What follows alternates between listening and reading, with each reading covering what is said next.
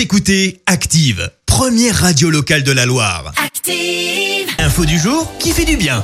Et ce matin, on revient sur cette belle histoire au Missouri, aux États-Unis. Oui, qui a dit que le chien n'était pas le meilleur ami de l'homme Certainement pas ce petit garçon de 6 ans.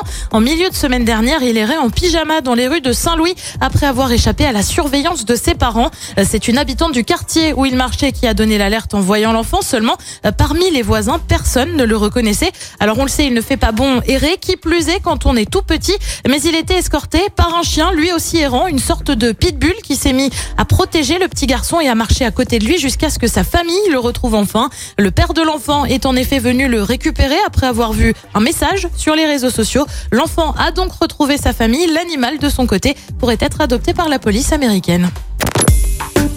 Écoutez Active en HD sur votre smartphone, dans la Loire, la Haute-Loire et partout en France, sur activeradio.com.